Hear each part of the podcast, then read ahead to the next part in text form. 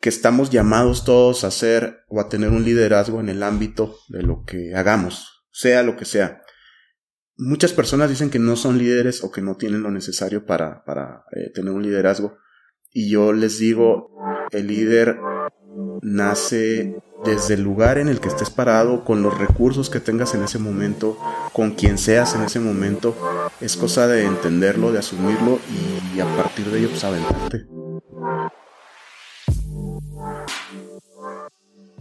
Hola, ¿cómo estás? Mi nombre es Mario Salinas y este programa se llama Lateral. Este es un espacio donde la alternativa de historias, errores, fracasos y logros, todos ellos son válidos. Aquí, como sabes, se comparte algo diferente y lleno de valor. El día de hoy estoy entrevistando a Fernando Ledesma. Encuéntralo en LinkedIn, igual como Fernando Ledesma. Fitch, como lo conocen sus amigos, es jefe del Centro de Innovación y Emprendimiento Tecnológico de la Universidad Autónoma de Chihuahua, donde coordina programas de industrias creativas, gestión de la propiedad intelectual, emprendimiento e innovación. Además, Fer es instructor certificado de Design Thinking, Lean Startup y Agilidad, investigador publicado y docente a nivel licenciatura y posgrado. También es conferencista, panelista y evaluador en eventos nacionales e internacionales. Hoy en día mucha de su energía la tiene concentrada en ser asesor y mentor en estrategias de emprendimiento e innovación para el sector creativo y cultural. Y por si no fuera poco, es cofundador de empresas en tecnología, alimentos y bebidas. En este episodio lateral platiqué con el buen Fernando sobre cómo él define la ruta del aprendizaje, la responsabilidad del liderazgo, el camino de un intraemprendedor y cuál es la función de una ciudad creativa, entre muchísimas cosas más. Te dejo para que disfrutes esta valiosa y sumamente entretenida plática con el buen Fernando Ledesma. Gracias. Fernando, bienvenido a Lateral, ¿cómo estás? Hola, hola. Muy bien, muchísimas gracias por la, por la invitación y pues qué buena onda, la verdad, que existan este tipo de iniciativas sobre todo con esta calidad. Mario. Wow, wow. No, pues ya, ya me estás presionando, pero, pero venga, venga, así como dices tú, venga esa bola que, que quizás sí le, le vamos a pegar. Oye, este, bueno, Fernando, y luego te ubican mucho como Fitch. Sí, en los, en los, en el bajo mundo. En el bajo mundo de artístico. De la farándula. De la farándula. Ajá, y de, la chela, principalmente. Oye, eh, siendo tú tan versátil en, en tu vida, digo, ahorita la gente se va a dar cuenta por qué. Se llama déficit de atención, ¿no? ¿Será? Otros le dicen déficit de atención. bueno, vamos a ver, que también me lo decían mis maestros en la primaria. Cuando la gente te pregunta a qué te dedicas, ¿qué les dices? Puta, es bien difícil esa pregunta. Es de esas preguntas que te da pavor, que te vayan a hacer en una cena familiar, ¿no? Así de alguien que no te conoce. Oye, ¿a qué te dedicas? Y lo peor, cuando te sientes eh, orillado a responderle que al emprendimiento y a la innovación, porque pues es prácticamente como si le hubiera respondido nada, ¿no? o cualquier cosa. Pero sí, básicamente tendría que decirte que profesionalmente eh, mi trabajo versa o eh, gira en torno al emprendimiento y a la innovación, tanto al propio como al que trato de impulsar y desarrollar y fomentar entre los diferentes públicos, ¿no? Principalmente alumnos, eh, chavos universitarios, chavas y chavos universitarios. Oye, tienes, a mi punto de vista, y, ahí me pudieras corregir, pero para mí tienes los dos lados del hemisferio como muy estimulados gracias a la música, gracias a la parte técnica donde te, te has vuelto una expertise y luego después compartirlo, abrirlo a través de la docencia, de la academia. Pero platícame un poquito de cómo aprendiste a tocar guitarra, porque sé que no, no fue un camino tan, tan lineal, por así decirlo. No, fue, fue bastante raro, la verdad. Eh, yo me inicié primero, obviamente, en el gusto por la música, ¿no? Que es donde empiezas. Y, y con el paso del tiempo algunos de mis amigos empezaron a, a comprar algún instrumento y aprender a tocar. Entonces, pues más emocionado estaba, ¿no? Yo los veía ellos así y los sigo viendo, ¿no? Como gente que en su momento fueron influencia y, y, y admiré y sigo admirando. Y bueno, pues ellos me motivaron a, a comenzar con esto, pero fue muy curioso porque no te voy a decir que, que, era pobre, ¿no? Y a contar una este, historia trágica. aquí ponemos la música de violín, ¿no? Sí, sí, sí, no, no, no, no pongas la música de violín. Me refiero a que no tenía los medios, digamos, personalmente para adquirir un buen instrumento. Entonces me acuerdo que mi, mi, mi debut, debut, debut como, como aprendiz de guitarra fue con una guitarra rota que tenía en la casa Y es, aquí sí suelta los violines, por favor. y me acuerdo que agarré mis cuadernos de la, de la secundaria, de tercero secundaria. Eh, algunos no recordarán, por su edad, pero seguramente otros muchos sí, que los eh, espirales de los cuadernos eran de nylon. Entonces, pues empecé a quitárselos y empecé a tensarlos en la guitarra como si fueran cuerdas, ¿no? Sin tener absolutamente idea de, de nada, ¿no? Ni de que las cuerdas tenían cierto calibre y tenían que estar afinadas en determinada nota. Total que esa fue mi primera guitarra, fue una guitarra rota con espirales de cuaderno, de mis cuadernos eh, que usaba en ese momento en la escuela, así es que ese fue otro problema, ¿no? Y bueno, pues inicié con eso. Eh, eventualmente me topé con una situación complicada. Yo soy zurdo de nacimiento. Eh, mi mamá no me amarró la manita, lo cual le agradezco mucho, por cierto. Y las guitarras, pues normalmente vienen, eh, sobre todo en aquellos tiempos, ¿no? Te hablo de que tengo tal vez eh, casi 30 años tocando. Será muy difícil pensar en tener una guitarra para zurdo. Y todas venían para derecho. Entonces, sabía que podías voltear una guitarra para derecho y si le cambiabas el orden de las cuerdas, podías aprender de esa manera. Y lo intenté y la neta es que se veía bien fea y por pura vanidad, porque le quedaba la cabeza para arriba. Claro, entonces como estéticamente no se vea correcto. No, no y, digo, debo decir hoy y aceptar que hay guitarras que se ven bien chingonas eh, con, con, la cabeza para arriba, ¿no? Pero bueno, en aquel momento no me gustó y dije, no, pues voy a tener que aprender como derecho. Y empecé a aprender como derecho. Posiblemente haya ocurrido algo interesante en ese punto, en el cortocircuito o cruce de los dos hemisferios en donde por forzar, por forzarme a hacer algo como derecho, o aprender a hacer algo como derecho, que además era una, una este, actividad compleja, digamos, en términos de la mecánica eh, que requiere y la coordinación, pues a lo mejor empezaron a hacerse estos cortocircuitos que, que de repente me han permitido eh, oscilar con cierta soltura entre cosas a lo mejor muy racionales si tú quieres hasta cuadradas y cosas que a lo mejor son un, poquito como más fluidas y más etéreas, ¿no? déjame, déjame, te tengo ahí porque se me hizo bien interesante lo que acabas de, abrir. Eh, esta combinación de circuitos y cómo se entrelazan como para llegar a distintas líneas de pensamiento. ¿Tienes algún otro ejemplo que ahorita a lo mejor identifiques hacia atrás que pudiste llevar a cabo eso? Sí, fíjate, el, tema de los zurdos, eh, de verdad que es un tema de discriminación que no ha sido suficientemente visibilizado y creo que este es un buen espacio para, para hacerlo. Porque desde la primaria, fíjate, nos forzaban a utilizar implementos diseñados para, para diestros. Para, es más, empezando porque nosotros somos los siniestros. O sea, diestros, siniestros. Se supone que la mano izquierda era la mano del puñal, la mano con la que asesinabas arteramente una persona, ¿no? Entonces desde ahí viene como, como el estigma de, ser zurdo. Pero bueno, el punto es que el pupitre y las tijeras y este, posiblemente algún instrumento que te hacían tocar en la clase de música, pues todo era para derechos.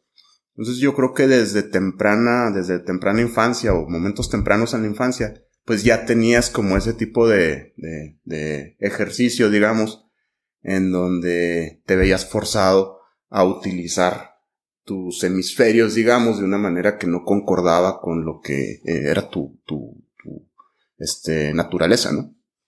Bueno, ya vamos a empezar un poquito ya más de lleno. Tú ganaste el premio emprendedor en, eh, en el estado, en Chihuahua, en el 2013. Uh. Pero platícame de esa experiencia. Eh, digo, platícame primero el proyecto por el que, por el que ganaste y de dónde sale esa idea tan, tan interesante que, que tú te metiste en, ese, en esa industria tan retadora, por así decirlo. Híjole, qué padre. La, la verdad es que estás, estás abriendo la, la, la, puerta en la memoria a una época muy, muy padre y que, que sí fue como definitoria para todo lo que ocurriría después. Siento que desde siempre he tenido como, como un poquito las inquietudes emprendedoras, ¿no? Desde que yo recuerdo, pues estaba construyendo, haciendo, ideando, tratando de, organizar las cosas, pues muchas veces no, no salían por carecer de las herramientas, ¿no? Digamos, principalmente. Eh, mi primera empresa la, la, la, establecí en, en 2009, ya de manera un poquito tardía, después de muchos años de dedicarme al freelancing en el ámbito de, de, de diseño y desarrollo para, para web, principalmente. Y de ahí, bueno, pues una cosa me fue llevando a la otra. Yo trabajaba en el ámbito de tecnología, o sea, mis emprendimientos tempranos fueron en el ámbito de tecnología. Y eso era natural porque pues era lo que yo hacía en mi 9 to 5, ¿no? En mi chamba de la, de la Universidad Autónoma de Chihuahua. Y, y, bueno, era una extensión, digamos, de lo que profesionalmente hacía. Sin embargo, sucedió algo muy curioso. Un muy, muy buen amigo, de mis mejores, si no es que eh, tal vez el mejor, eh, pasó algunos años estudiando en Inglaterra. Y bueno, pues al término de su doctorado llegó y en una de esas pues, estábamos echando una chela, ¿no? Así como estamos tú y yo en este momento. Y empezamos a platicar de la moda que se venía de la cerveza artesanal. Todo mundo, ajá. Estábamos hablando de qué año, discúlpame, no 2000, 2015, 2016. 2016. Y, y se venía y como que todo el mundo traía así como la espinita, ¿no? Y el gusanito y de por dónde empezar y todo. Y se nos hacía, aunque teníamos la inquietud de empezar, de incursionar en esto, se nos hacía como que ya había muchos jugadores, digamos, tratando de entrarle a, a, lo mismo, ¿no? Y cómo no se le ocurre a mi buen cuate, Jaime, a quien le mando un saludo si, si, si nos llega a escuchar. Mal le vale. Mal le vale. ¿Cómo no se le ocurre comentarme que en Inglaterra, además de la cerveza, pues normalmente en los pubs había eh, por lo menos dos variedades de sidra.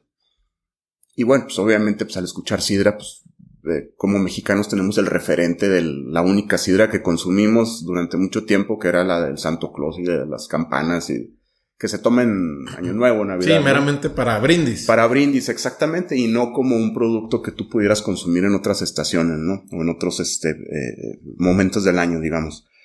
Y me dice, no, pues es que es otra sidra, pues es que tendrías que probarla, que es otro rollo, no es la misma, eso, etcétera. No sabíamos, ni, no sabía ni de qué me estaba hablando, simplemente me decía, es otro rollo, es diferente, está interesante. Y pues nos hizo mucho sentido, dijimos, cabrón, pues Chihuahua, si algo abunda, nada abunda en Chihuahua, pero si algo abunda, pues es la manzana. Eh, con todo y los, eh, muchísima, muchísima eh, desproporcionada cantidad de agua que utiliza para su producción, pero bueno, ese es otro tema. Manzana abundante, dijimos, pues trabajemos en elaborar sidra en lugar de hacer cerveza, que es lo que todo el mundo está haciendo. Para esto yo estaba empezando con mis kits caseros de cerveza. Entonces eso me sirvió de alguna manera para meterme en esto y me inscribí, me matriculé en la prestigiada Universidad de YouTube para aprender a hacer sidra y pues ya saben los videos y regando, le echamos a perder quién sabe cuántas cosas, los amigos pruébala, sabe horrible, sabe a tepache, guácala, este no me traigas estos este eh, mugreros potajes, ¿no? Este venenosos y eventualmente empezamos a mejorar y a refinar, digamos, nuestra formulación. Nos fuimos familiarizando con productos traídos del extranjero, pues, que comprábamos en Estados Unidos o que nos conseguían de otros lados, para saber cuál era el perfil, digamos, eh, organoléptico de sabores y aromas y textura de la, de la sidra. Entonces empezamos a trabajar en ese sentido hasta que desarrollamos una fórmula propia, eh, aun y cuando la manzana de Chihuahua no es la más apropiada para, para este tipo de producto. Y pues empezó a jalar. Después vino lo del premio emprendedor, después vinieron otras oportunidades de estar en festivales en Monterrey, en la Ciudad de México y pues aprender de mucha gente, de jueces de mucho prestigio que, con los cuales tuvimos oportunidad de, compartir y recibir su retroalimentación. Y bueno, sí va muy bien la cosa. Eh, en esta industria un poco rara, porque pues yo no tengo ningún antecedente, no tenía y sigo sin tener otro antecedente en el ámbito de los alimentos y bebidas o de la tecnología de alimentos. Y pues eventualmente la cosa se empezó a desgastar un poquito eh, ya no era tan divertido como al principio. Eh, exigía más tiempo y más trabajo posiblemente del que, del que yo estaba dispuesto a darle, ¿no? Porque a mí me encantó en tanto, en tanto me la pasaba muy bien. Porque pues íbamos a festivales, conocía gente, compartíamos chela con sidra y todo. Y cuando esto convierte a hacerse como rutinario, me doy cuenta que no era el emprendimiento de mis sueños. Entonces, pues simplemente eh, tomamos una decisión salomónica y dijimos, eh, le sacamos lo que le pudimos sacar eh, disfrutamos mucho lo que estuvimos haciendo y pues simplemente nos decidimos a cerrar el, el, el, emprendimiento, ¿no? Cuando había buenas señales de que, de que podía convertirse en algo próspero, pues posiblemente no era el momento. Dos cosas. Llévame al momento de cuando empiezas, ahora sí que al modo Steve Jobs en, en trabajar desde tu casa, como para documentar cuáles son como los los upsides que le ves a lo que sí los llevó a un buen puerto de que los conocieran, estuvieran en este clase de festivales, eh, que tuvieran a lo mejor una exposición, los ponía en un peldaño como para dar el siguiente paso, que a lo mejor ya era una, un financiamiento, brandear y ahora sí ya probar el, producto meramente en un punto de venta eh, donde se haga ya un negocio, ahora sí redondo, ¿no? Como para todos, proveedores, dueños, eh, tener tu equipo de trabajo, etcétera. pero ¿cuáles son los offsets que le ves tú al, al momento en el que inicias? Porque seguramente hay algo que además de, de este impulso y este ímpetu que ustedes tenían a través de, de moverlo, de, de encontrar cómo, por dónde, por dónde sí, por dónde no, que era lo que tú estabas haciendo bien como para llegar a ese punto en el que llegaron. Mira, yo creo que fueron, siempre son factores alineados, ¿no? Eh, no uno, no dos, posiblemente más, pero hay unos que contribuyen eh, de manera más evidente o más marcada y te diría que uno de ellos fue que sí nos metimos y sí nos interesamos en, en entender el producto. Eh, nos interesamos en entender cómo se elaboraba, nos interesamos en entender cuál, es, cuál era su cadena de valor, nos interesamos en entender cuáles eran los mejores proveedores disponibles para tener insumos de calidad y tenerlos eh, en, en la cantidad y en la forma que nosotros necesitábamos. Y creo que el otro aspecto que nos ayudó mucho, y este no es mérito de nosotros, es que el producto pues era sumamente diferenciado. Mm, si bien pues, todo el mundo conocía o había escuchado hablar de la sidra, lo cual era bueno, llamaba mucho la atención que estuvieras proponiendo una sidra, por ejemplo, una botella de cerveza de 355 mililitros, lo cual era un formato en el cual nunca se había presentado. Llamaba la atención que lo ofrecieras como un producto para cualquier temporada del año, un producto que se podía utilizar en coctelería, que se podía utilizar, por ejemplo, en la elaboración de, recetas. Entonces, y que además tenía, tenía pues, una cosita de diseño que estaba, que estaba padre, ¿no?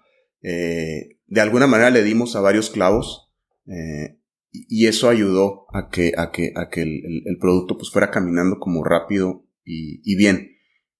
Principalmente si tuviera que responder o decantarme por una sola eh, eh cualidad, te diría que lo que más nos ayudó fue la diferenciación de, que tenía nuestro producto en un entorno en el que había mucha oferta de cerveza artesanal, porque era el ambiente en el que nos movíamos. Entonces, entre tantas cervezas, muchas de ellas repetidas en cuanto a estilos, pues obviamente destacaba eh, algo que era diferente, ¿no? Y que era radicalmente distinto a todo lo que se estaba presentando ahí.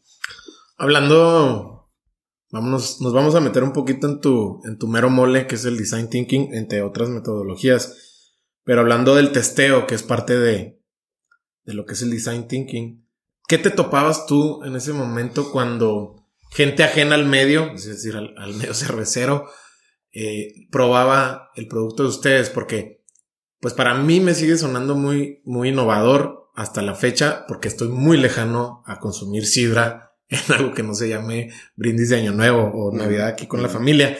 Pero no sé cuáles eran los, las principales reacciones de la gente a la hora de, de explicarles lo que era la propuesta de valor de, del producto. Claro, mira, la, la, magia realmente ocurría cuando lo probaban, ¿no? Porque obviamente se acercaban con algo de escepticismo. Escepticismo, diagonal curiosidad, diagonal interés. Eh, y la magia ocurría cuando lo probaban, porque se daban cuenta de que era algo distinto, de que era muy, muy refrescante, de que tenía un factor de carbonatación muy agradable, de que tenía un aroma eh, muy frutal y, y, un color también muy bonito, ¿no? Porque era una cosa dorada, así como muy luminosa. Entonces, eh, eso es lo que descubríamos, ¿no? También lo que descubríamos, nosotros nos, nos, nos aventamos a testear de manera muy temprana. O sea, realmente, en cuanto supimos que teníamos un producto que podíamos ir replicando, digamos, este, sin bajar de cierto nivel de calidad, eh, pero con expectativas de irlo subiendo, pues nos aventamos a los primeros bazares y los primeros espacios donde nos daban oportunidad de, de, de, de, ofrecerlo. Primero en degustación y luego ya después en venta, ¿no? Y aprendimos mucho y una de las cosas, de las principales cosas que aprendes cuando te metes en esto es quién no es tu mercado y por exclusión, pues quién sí es tu mercado, ¿no? Entonces empezamos a notar con mucha, mucha claridad algo que ya intuíamos, pero necesitábamos demostrar o validar que no era un producto, por ejemplo, para varones, que no era un producto que se asociara automáticamente a un tema de virilidad, como por ejemplo la cerveza.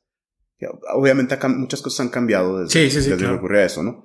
Pero en aquel momento eh, seguía siendo como muy marcados estos estereotipos en relación al consumo de este producto y nos dimos cuenta de que teníamos algo maravilloso, que era un producto cuyo perfil hacía clic muy bien con las, eh, con las mujeres y con este chicos gay, por ejemplo.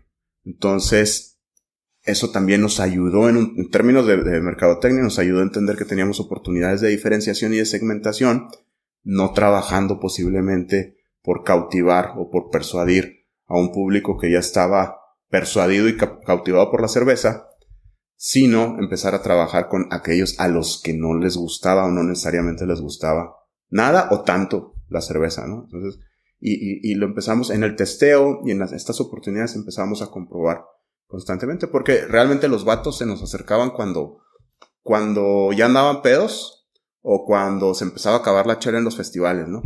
Ya llegaban, ¿qué tienes? No, sí, ni les acabas de decir sidra, dame dos y le chingue, y ya les gustaba, ¿no? Pero se acercaban por otras razones, ¿no? Digamos. Entonces eso fue muy interesante, ¿no? Fue como, como el ensayo y error, que realmente eso se trata el, el prototipar y el testear para validar o invalidar tus hipótesis, ¿no? y en ese proceso ir, ir descartando e ir refinando eh, mediante el aprendizaje permanente, ir refinando el conocimiento que tienes de tu producto y el conocimiento que tienes de, tu mercado. Cierras ese proyecto, lo duermen, por así decirlo. Ajá. Y ¿qué es lo que te hace o bajo qué criterio tomas tú para brincar a lo que le sigue? Porque tú estabas, bueno, estabas totalmente también que eso se me hace muy interesante y lo platicaba eh, con Raquel, con tu esposa, acerca de cómo, pues no eres un kamikaze, o sea, no eres este full in y vámonos todas las, ahora sí que todas las monedas aquí y a ver qué pasa. Y si no, pues empiezo de menos 10, sino que has, has tenido mucho, que es algo que yo la verdad es que quisiera, quisiera manejarlo mejor, por eso me, me, me gusta abordarlo, este equilibrio, ¿no? Entre la vida académica y, y está, pues que no es vena, es parte de, yo creo que es parte de tu ADN, esta parte de emprendimiento. ¿Qué criterio tomas tú para brincar al siguiente proyecto que, que de igual manera sé que le, le metes eh, todo el power?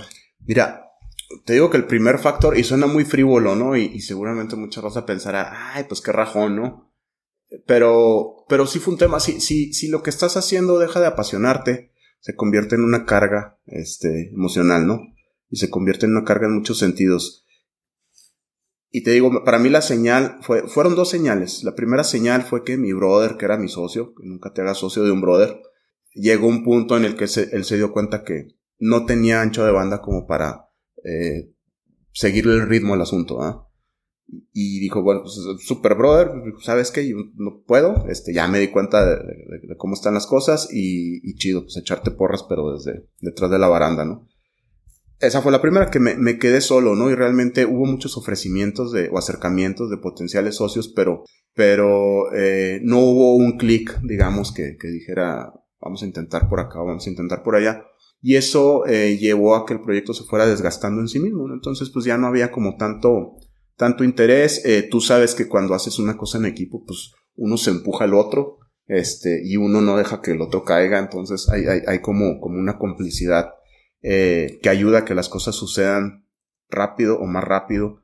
Y, y en este caso, pues empezó como a perderse un poco eso hasta que ya llegué el punto. No te voy a mentir, eh, tuve en mi proyecto de la sidra, de la sidra bárbara, es un emprendimiento zombie que les digo por dos años en donde sí estaba y no estaba.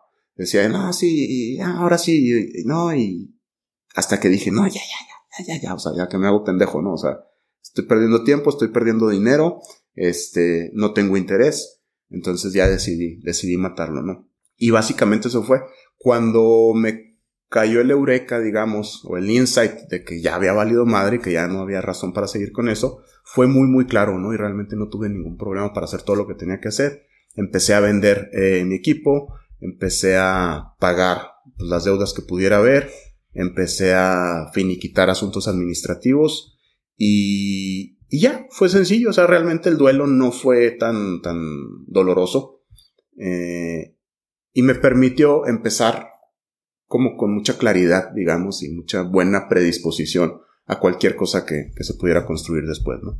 Que fue pues en lo que ya me vine desarrollando a continuación que a continuación tú, bueno, tú estuviste, te tocó creo que un timing muy bueno, muy interesante, hablando de, de centros de innovación, hablando puntualmente de la Universidad Autónoma de Chihuahua, la, la UACH, eh, y tú lidereas como este vamos a llamarlo iniciativa, eh, hablando de, de, lo que es un laboratorio de, de, ideas o un laboratorio de innovación, que después brinca a algo que ahorita realmente ha tenido un impacto muy digno de, de presumir. Eh, pero cómo se ven esos inicios en los que pues realmente, pues ahora sí que es como el podcast, o sea, el podcast ahorita está formando su propia personalidad y su propio lenguaje, pero entonces pues había mucho ímpetu, muchas ideas, muchas ganas de, pero tú sabes que ahorita las ganas no son suficientes, o sea, hay que ponerle más elementos para que las cosas sucedan. ¿Cómo se ven tus inicios en ese momento? Claro, mira, es muy raro porque a veces eh, no te das cuenta y, las cosas están ocurriendo por algo, ¿no? Eh, el aprendizaje que yo tuve en mis emprendimientos previos me llevó a comenzar a familiarizarme con herramientas que no sabía bien a bien cómo utilizar o cómo aplicar, pero que me quedaba absolutamente claro que eran importantes y que eh, eventualmente vendrían las oportunidades de hacerlo, ¿no?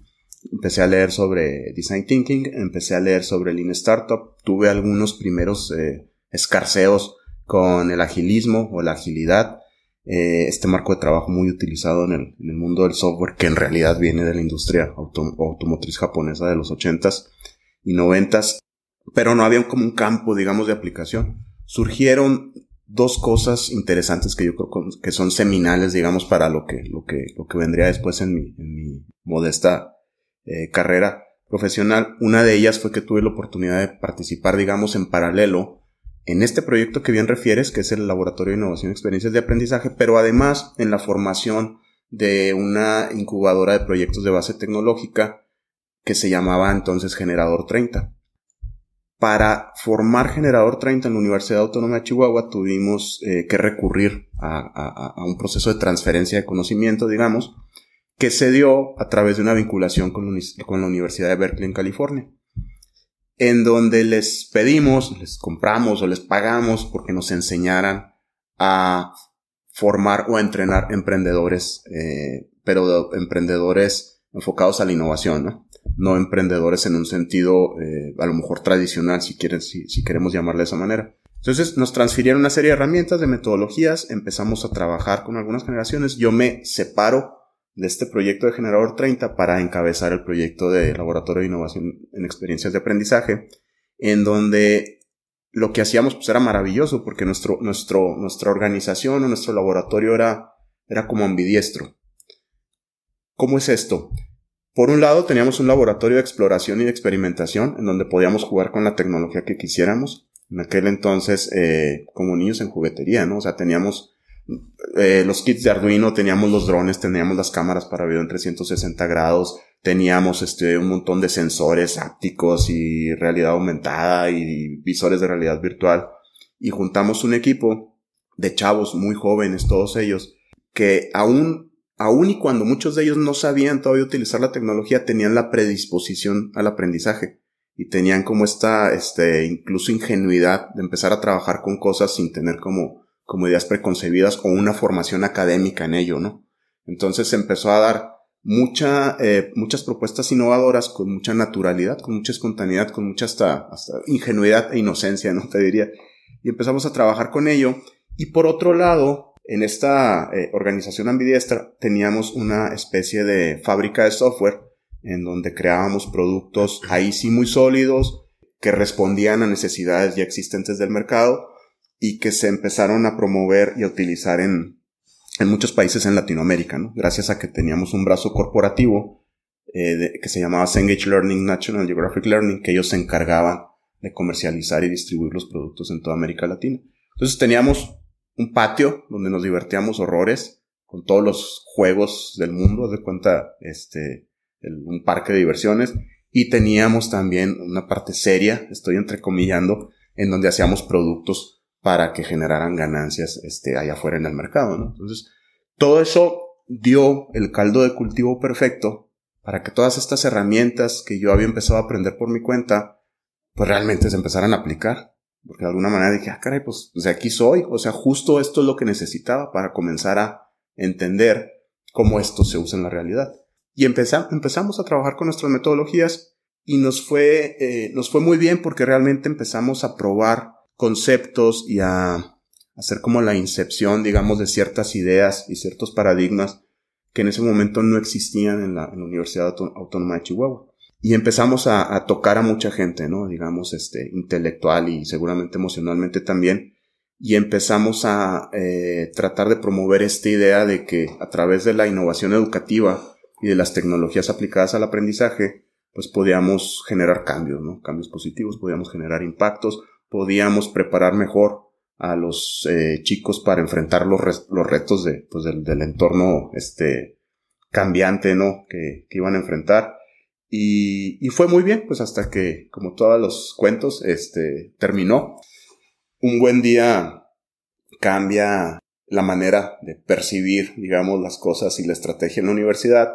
Y dentro de ese cambio, bueno, pues se percibió que este espacio eh, no tenía a lo mejor el valor que, que se le había dado, que se le había otorgado antes se concluye la vinculación que teníamos, el acuerdo comercial que teníamos con National Geographic y se cierra el laboratorio, lo cual eh, providencialmente fue algo agridulce, ¿no? Porque fue triste, pero providencialmente me dio la oportunidad, pues, de llegar a donde, a donde estoy actualmente, que ha sido como la plataforma en donde, hasta donde va mi vida, he sentido que he podido desplegar, digamos, este, de manera más eh, efectiva las, este, pues no sé, no, te diría los talentos, ¿no? Las, las habilidades que he podido desarrollar y que ahora puedo poner al servicio de mucha gente.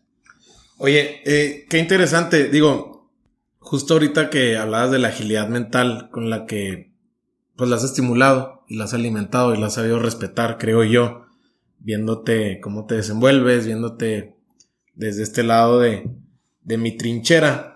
Pero tienes, hablas en, en tu TED Talk eh, de de un superpoder. Mencionaste cinco superpoderes, pero quiero quedarme con uno. Y ya que los, que la gente que nos escucha lo, lo vaya y lo vea eh, eh, en YouTube. Hablas de aprender a aprender. Llévame un poquito más al detalle de tú cómo nutres este skill, por así decirlo, porque se me hace sumamente interesante y pues ahora sí que sí, sí es pregunta personal porque yo te lo quiero, te lo quiero copiar. Claro. Mira, no, es ningún secreto, este, ni ninguna fórmula, digamos, que se pueda aplicar paso a paso.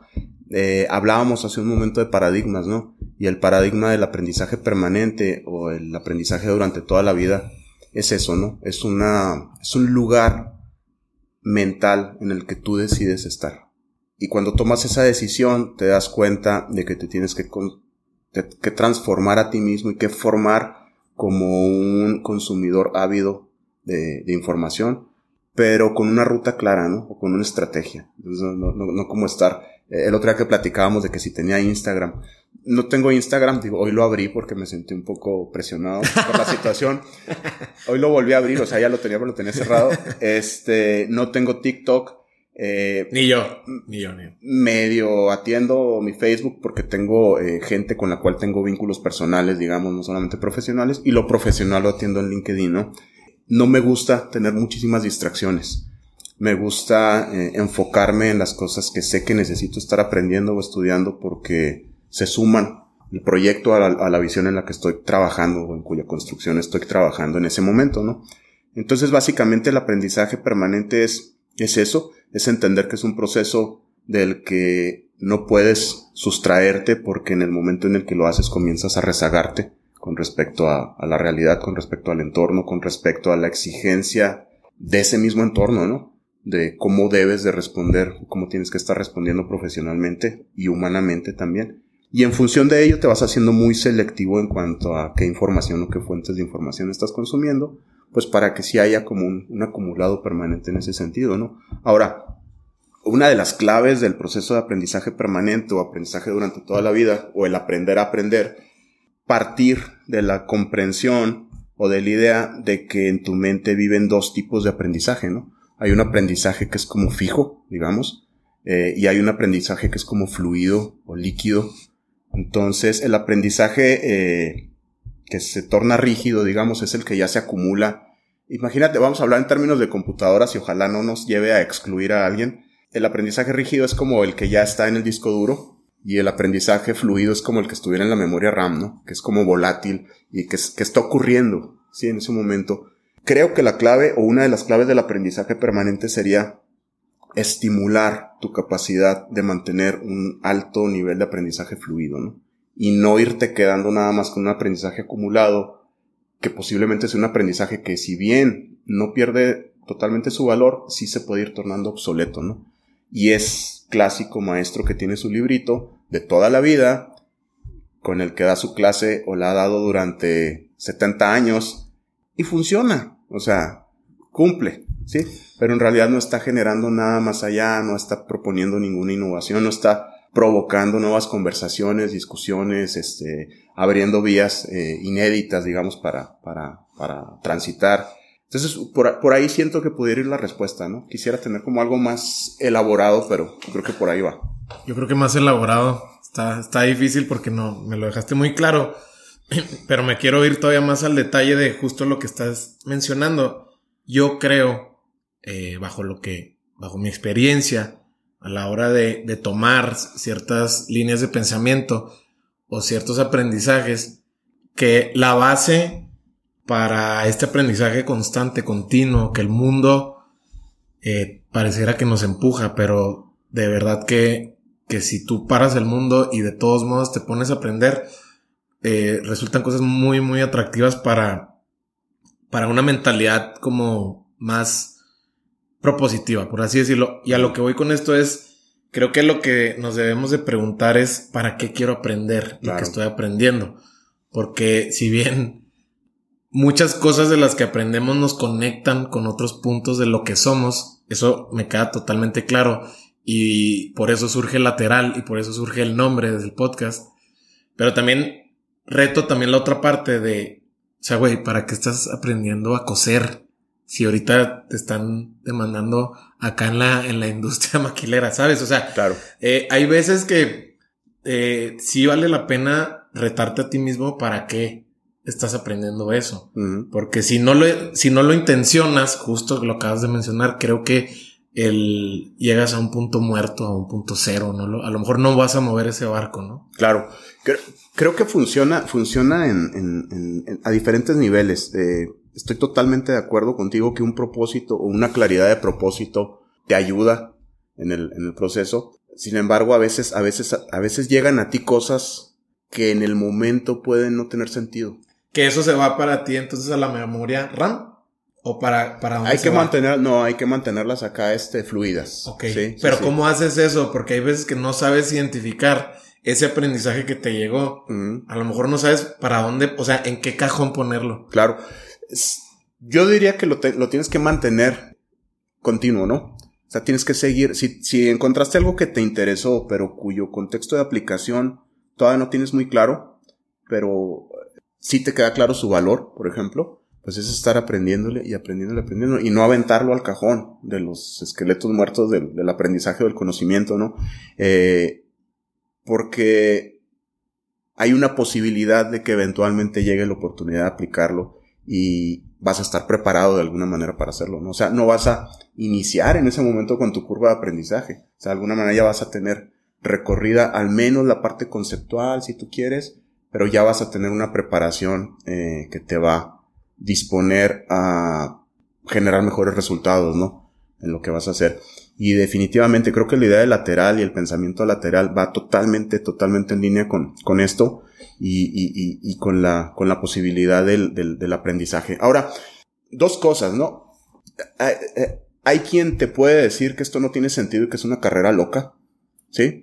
Y es completamente válido y es completamente legítimo, ¿no? Es como, será como una actitud muy zen, este, en donde a lo mejor dices, yo quiero detener, eh, estas este, caballos desbocados de, estar constantemente aprendiendo, generando ideas y proyectos, este, y saltando. Y, y, es perfectamente válido. O sea, creo que incluso debe llegar un momento en la vida, y lo leía hace poco en un artículo de The Atlantic relacionado con las diferentes etapas de la, de la existencia y la obsolescencia de las personas, ¿no? Cuando no advierten que están cambiando o migrando a una siguiente etapa, llega un punto, decía el autor, en el que tal vez tu bucket list debería ser inverso, debería ser de empezar a quitarle cosas a tu vida, ¿no?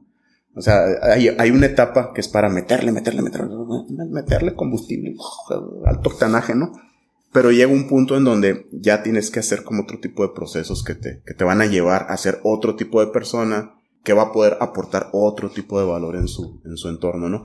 Y está el otro, o sea, está el, está el estar aprendiendo mucho, ¿no? El simple hecho de estar aprendiendo mucho, eh, que siento que es algo que, que, que, que en lo que hemos hecho eh, un buen clic en este corto tiempo que tenemos de conocernos, Mario, es eh, que, que, que, promueves los procesos de sinapsis entre tus este, redes neuronales, ¿no? O sea, realmente el mero hecho de estar trabajando en esa plasticidad cerebral, que se estén construyendo nuevos enlaces, nuevos enlaces, ¿para qué?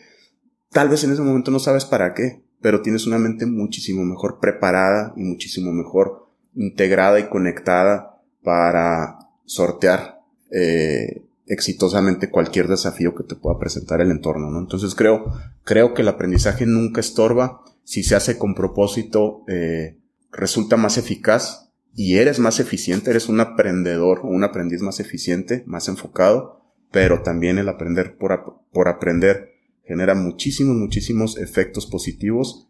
Y también el de tener la loca carrera del aprendizaje también yo creo que es una cosa bonita porque callar esas voces y esos procesos pues te lleva a reconectar posiblemente con un plano si tú quieres hasta espiritual que a veces por andar con la mente loca este no lo tienes tan presente hablaste de algo muy interesante que ahorita lo voy a lo voy a llevar para allá que es el proceso de eliminación eh, a la hora de hacer o dejar de hacer para ver ángulos que a lo mejor no estás viendo, los, los famosos puntos ciegos, ¿no? eh, de ti y de tu entorno. Pero antes de llegar a eso, me gustaría saber tú qué tanto hoy en día, con tu, con tu madurez y, y haciendo lo que estás haciendo, llegas a entender que para ti sí existe un equilibrio o tú te reconoces como un geek o un audaz de lo que es el aprendizaje ahorita eh, eh, en tu Ahora sí que en tu vida actual. yo, yo, yo me siento totalmente instalado en el, en el, en el desequilibrio. Este, es la zona en la que elijo estar, ¿no? Me gusta, me fortalece, eh, me emociona, me hace sentir eh, lleno de oportunidades y lleno de, de, de, desafíos nuevos que te vivifican, ¿no? También y te llenan de energía.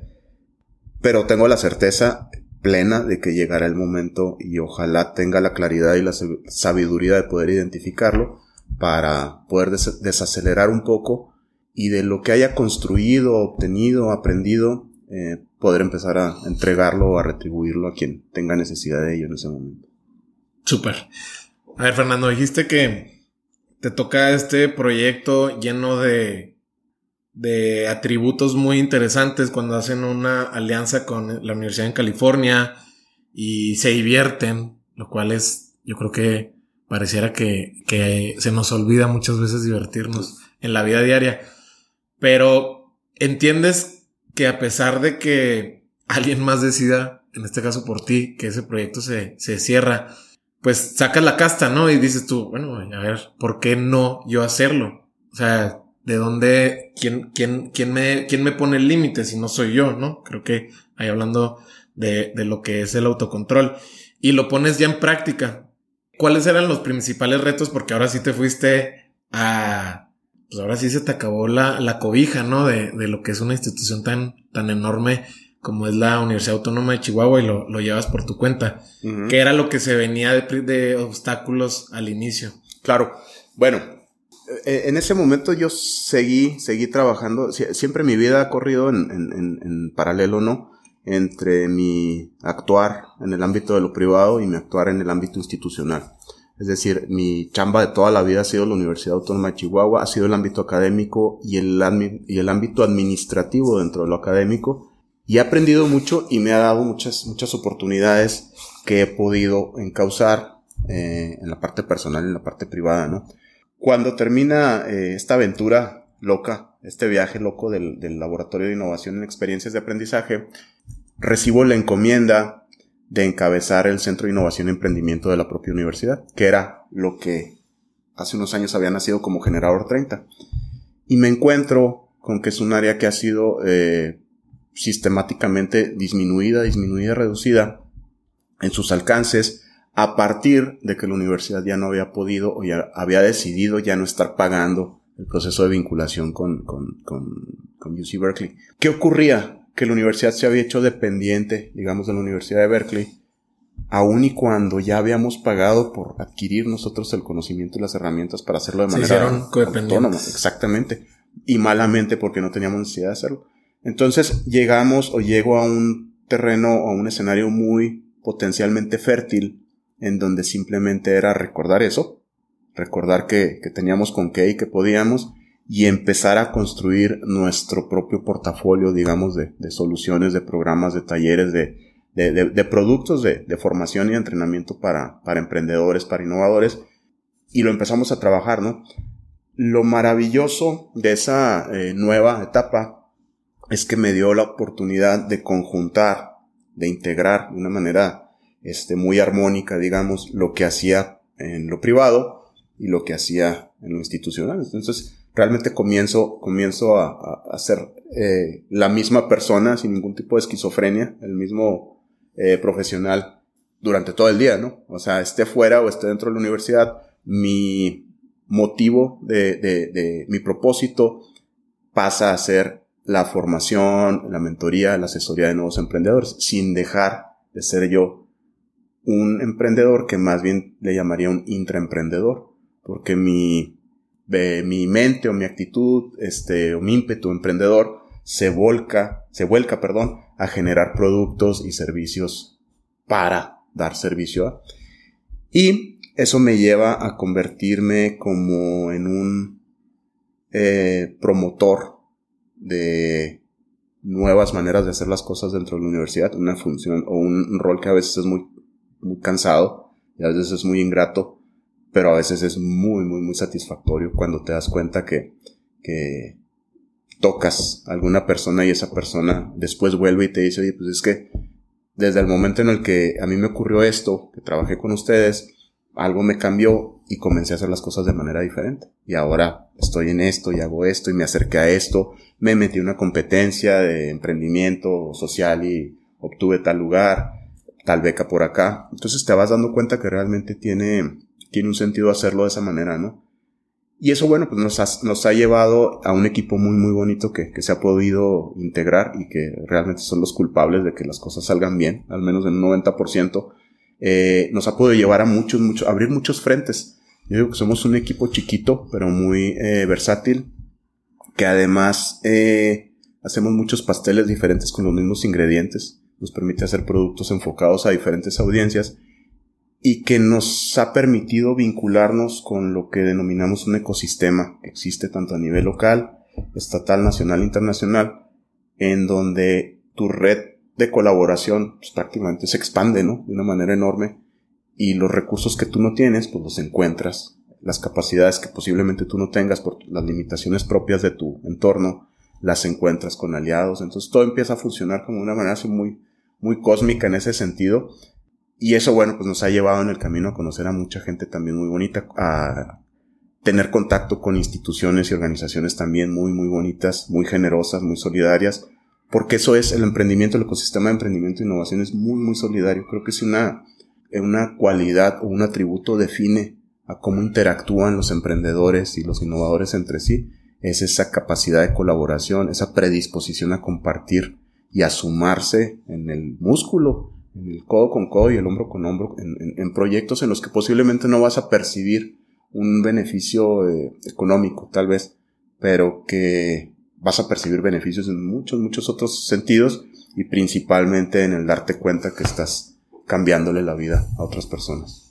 Fernando, dime algo. El, ahorita lo, mencionaste eh, del acompañamiento, de la mentoría que tú, que tú haces a través de, de este centro con emprendedores, hablando de, sobre todo alineado a lo que es la, tecnología, hablando Big Data, inteligencia artificial, etc. ¿Cuál es el peso que tú le das a la paciencia como valor a la hora de emprender uno de estos proyectos? Porque para mí la paciencia sí tiene un significado muy distinto a como lo veía hace siete años, ¿no? A, partir de que yo ya también me, me involucro en esta aventura tan frenética que es estar de este lado eh, emprendiendo. Pero tú, ¿cuál es, qué, cómo, lo, cómo, lo, consideras hoy en día el, la paciencia?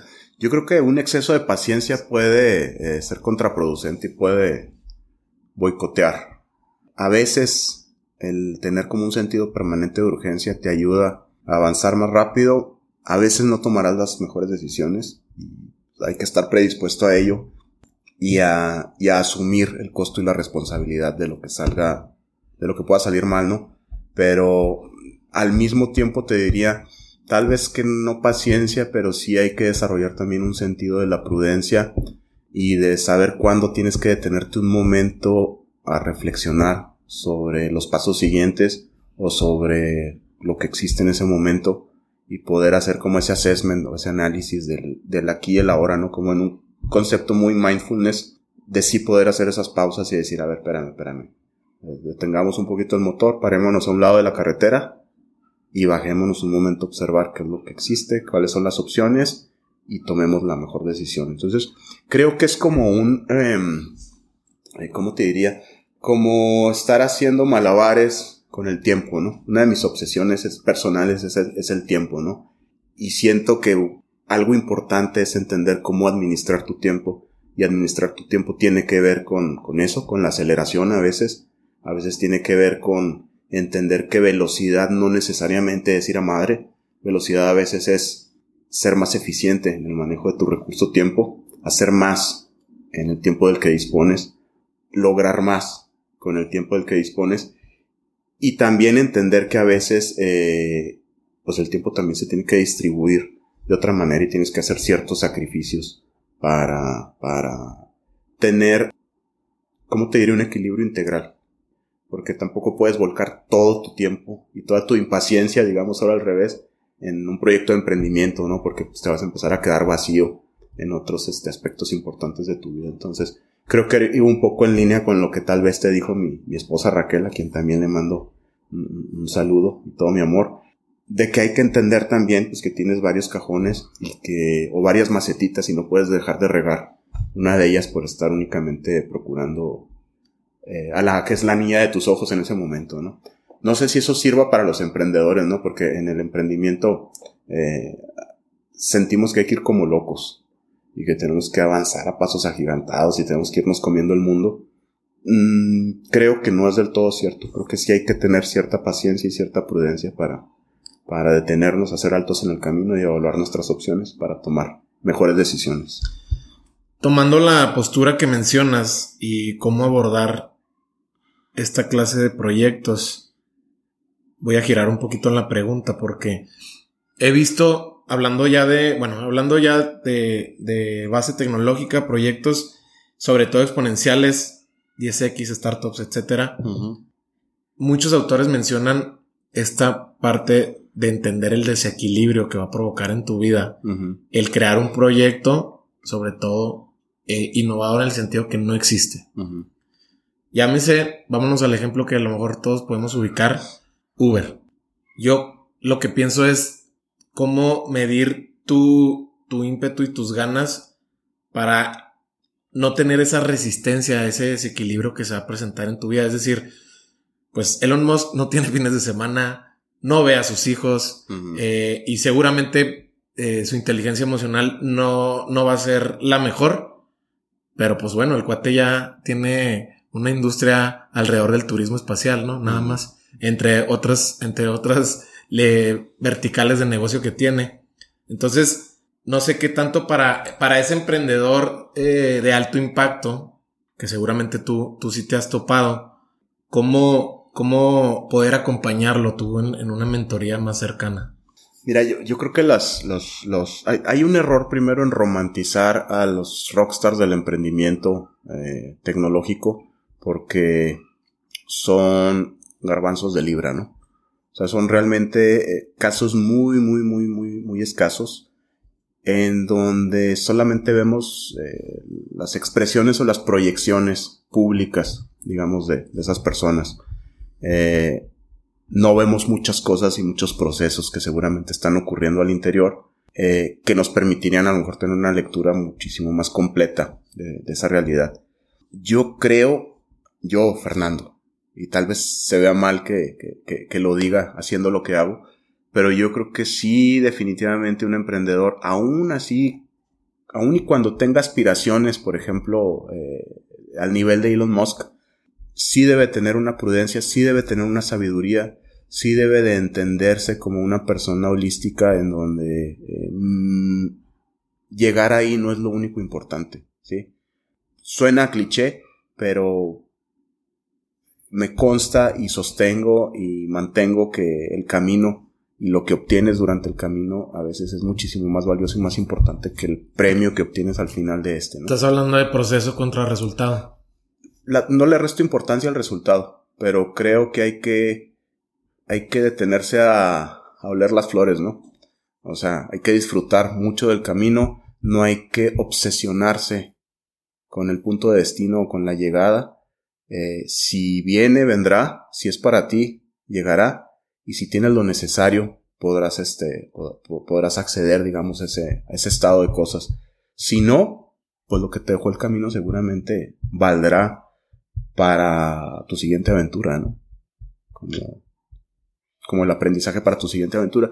Y yo, pues a mis, primero, yo a mis mentorandos procedo con mucho cuidado con ellos, con mucha humildad, con mucha, eh, soy un, una víctima permanente del síndrome del impostor, entonces en ese sentido, eh, no me gusta eh, charolear, o no me gusta, este, ser muy prescriptivo, por ejemplo, me gusta establecer una relación horizontal en donde quiero que ellos sientan que pueden comunicarse con mucha apertura, con mucha confianza y en ese sentido encontrar oportunidades para, para ayudarles a responder sus propias preguntas con sus propias respuestas, ¿no?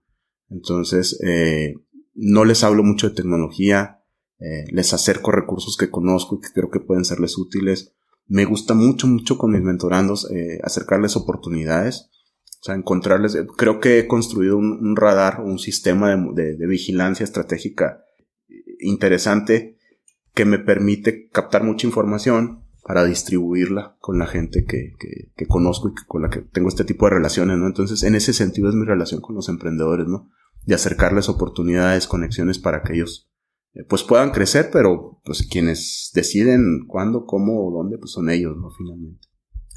¿Cómo obtienes este ojo clínico para detectar potencial en proyectos que a lo mejor no tienen este appeal de, de inicio o a lo mejor no, no tienen ese storytelling adecuado como para pichártelo a ti y decirte, oye Fernando, me gustaría que contar con tu mentoría a través de este proyecto, que esta es mi propuesta.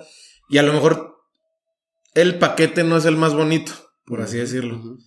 Pero ¿cuál es el ojo clínico o cuáles son las características que tú tomas en cuenta de inicio? Primero que nada, eh, te diría que son aspectos que no tienen absolutamente nada que ver con el planteamiento de negocio, con la idea. Eh, primero que nada, te tienes que fijar muy bien en la persona, te tienes que fijar muy bien en su actitud, mm, te tienes que fijar muy bien en su predisposición al aprendizaje, te tienes que fijar muy bien en su apertura a negociar consigo mismo presupuestos y poder modificarlos ante evidencias que señalan otra cosa eh, personas que estén dispuestas a desaprender para reemplazar eh, clichés, lugares comunes, estereotipos, asunciones, este, ocurrencias con, con, con, con, lo que vaya obteniéndose en un proceso de aprendizaje que se inicia cuando inicias un, proyecto de emprendimiento. Una vez que, que, validas eso, incluso te diría que a veces eh, la propia idea puede parecer muy mala de entrada, pero si el emprendedor o el equipo emprendedor se compromete y abraza, por ejemplo, la metodología o abraza el proceso y realmente lo sigue y obtiene o extrae el valor, incluso esa idea que parecía mala puede ir pivoteándose y puede ir evolucionando hacia, hacia algo muy padre, muy pertinente, muy diferenciado y con eh, potencial innovador, ¿no? Entonces, creo, yo, yo en lo personal yo no discrimino, ¿no? O sea, si alguien se me acerca y me pide, este, o si estoy participando en un programa y me asignan eh, algunos equipos o algunos emprendedores, pues yo no discrimino absolutamente eh, en ningún sentido, ¿no? Y acompaño hasta donde el emprendedor se deje y quiera acompañarse, ¿no? Porque también es muy importante entender que la relación mentor-mentorando no es para siempre el emprendedor va necesitando de diferentes tipos de mentores en las diferentes etapas de su, de su jornada, ¿no? De su trayecto emprendedor.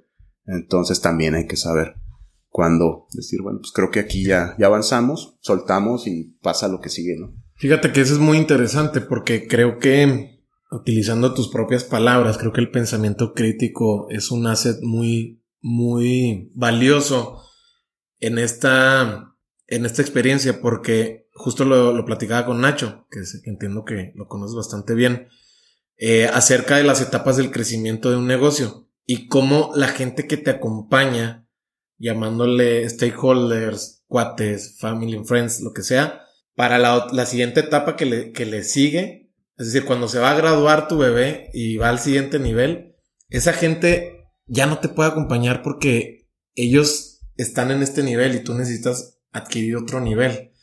Entonces eso es muy importante y justo lo mencionas tú de este lado de la trinchera como, como mentor, como tienen un límite.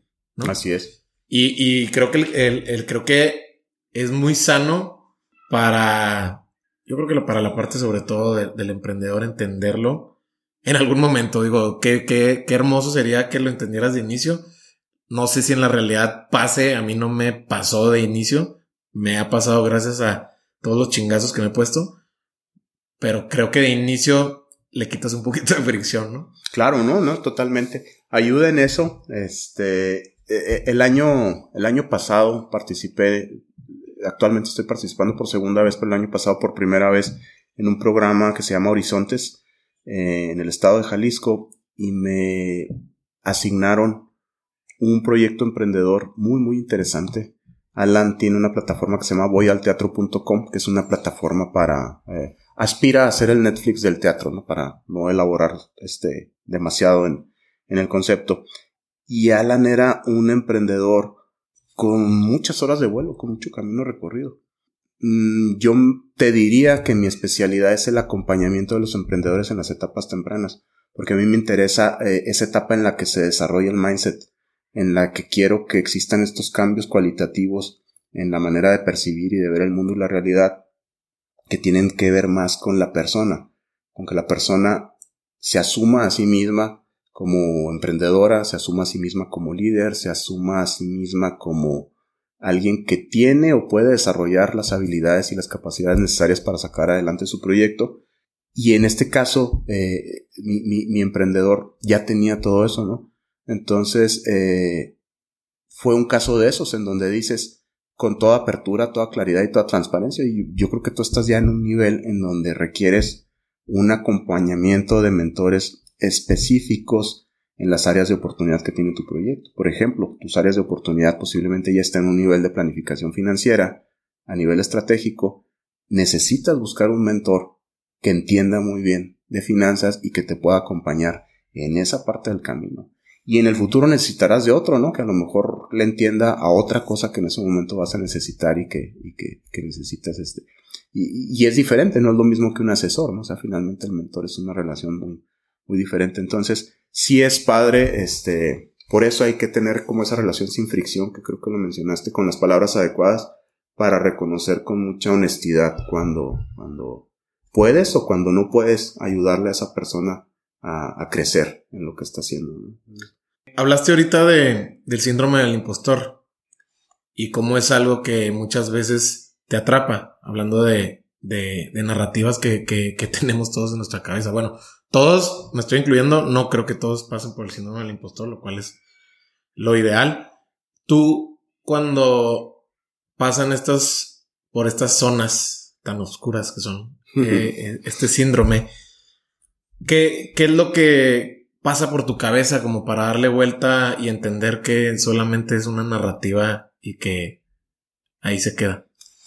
Qué bueno que lo, que lo mencionas. Eh, creo, desde mi perspectiva y como yo elegí vivirlo, esto que refiero como síndrome del impostor, al contrario, al contrario, es como un driver para ser mejor y para aprender constantemente y para especializarte más y crecer más en lo que tú necesitas, ¿no? Eh, y, creo que en un sentido positivo o planteado desde esa perspectiva, todos deberíamos tener permanentemente un componente de síndrome de impostor que nos lleve y que nos empuje a crecer más y a crecer más y a crecer más para ser más útiles a las personas a las que servimos, ¿no? Eh, pero sí, hay otros síndromes del impostor que te sumen en una pesadumbre y una falta de seguridad en ti mismo posiblemente que te eh, llevan a, menospreciarte, ¿no? Y a pensar que este, no eres digno de, ciertas cosas que a lo mejor tienes a tu alrededor. En este sentido, el planteamiento es totalmente a la, inversa, ¿no? O sea, es, entender que siempre posiblemente vas a ser ese impostor porque siempre vas a poder crecer un poco más para los demás, ¿no? Y, y, te haces ese compromiso y en ese sentido trabajas y trabajas y trabajas, ¿no? Es, es, yo creo que es un poco un tema que viene con la edad, ¿eh, Mario?